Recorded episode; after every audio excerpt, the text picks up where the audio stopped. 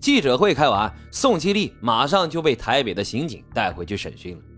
当时的大队长是侯友谊，他再次请宋七力当场秀出分身和定身术来证明他有神功，而不是利用诈骗来骗取追随者的金钱。宋七力呢，一样不肯。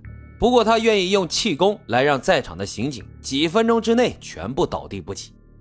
啊，你们要小心了啊！我要开始发功了。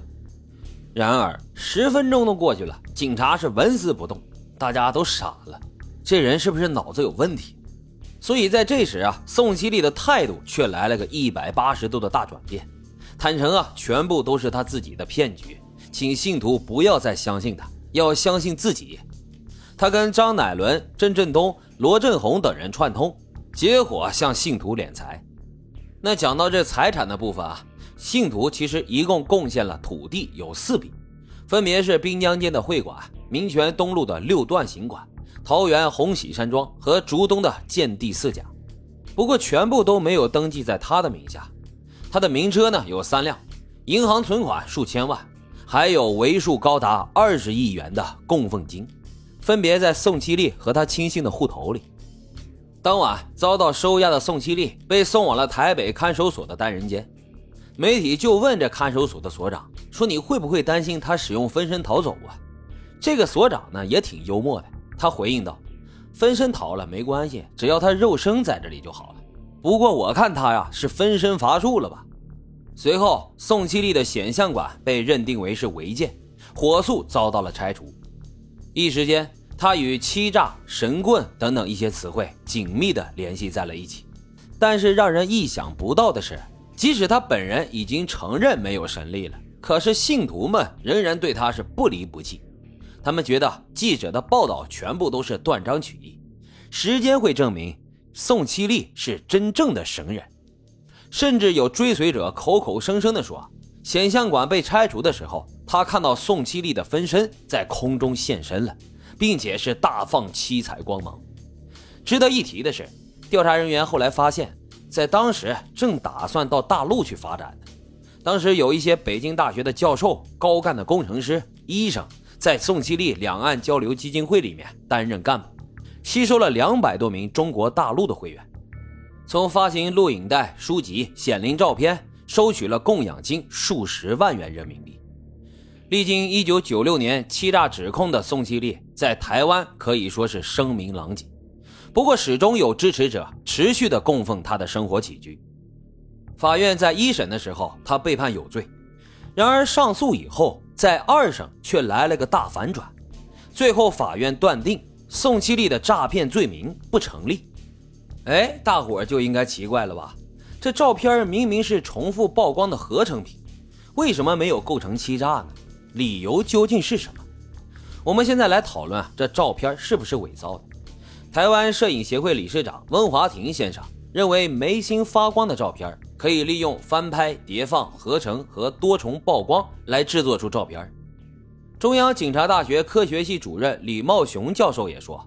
宇宙光明体书内的照片是可以利用摄影技巧和暗访技术制作出来的，但是宋七力的团队找来了日本的鉴定专家柳田律福，用十九种高科技的仪器检验鉴定出显像照片都是自然拍摄而成，并不是人工的伪造。那具体的照片是真是假？如果有玩摄影的朋友啊，相信你的心中已经有了答案。但是法院到底是咋想的呢？法官认为，宋七力等人的行为，无论照片是真是假，都属于宪法第十三条所保障的人民有信仰宗教自由的权利。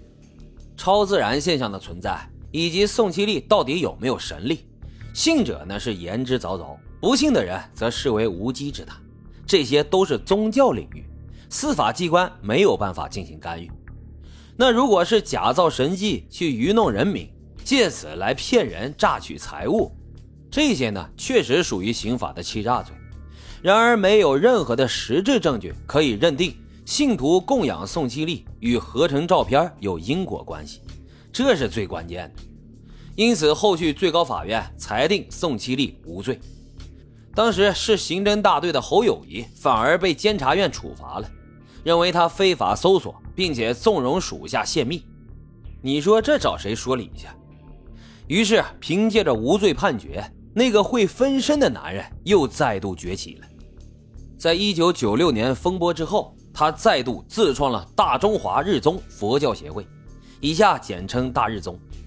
二零一零年三月九号，宋七力举行了记者会，同时花了一百六十万元向各大报纸刊登声明启事，向世人宣告当年指控他诈财三十亿，照片呢都是合成的，这些东西都是子虚乌有的指控，我绝对不会承受，这一切都是被设计陷害的。但是诡异的是，他本人根本就没有现身记者会，而是派出了他的分身抵达了记者会场。台下的信众突然就鼓掌说：“分身来了，法相来了。”但是记者左顾右盼都没有看到人，是不是真的心没有打开的人看不到他的神迹呢？不过这场记者会与报纸的声明意义重大，表示宋七力东山再起了。并且他紧跟潮流，开设了 YouTube 频道，目前已经有超过一百一十万人订阅，其中单支影片的最高观看记录是二点二亿。至今，这宋七力和他的信徒仍然在持续着各项活动，但是通过这起事件可以看出，社会各界目前对他的看法还是各不相同的。即使宋七力在法庭上无罪，我想宗教自由和宗教欺诈仍然只有一线之隔。只是很难在法庭上跨越那条隐形的界限。宋七立事件究竟是他神力无边，还是欺瞒诈骗，就留给各位听众老爷们来判断了。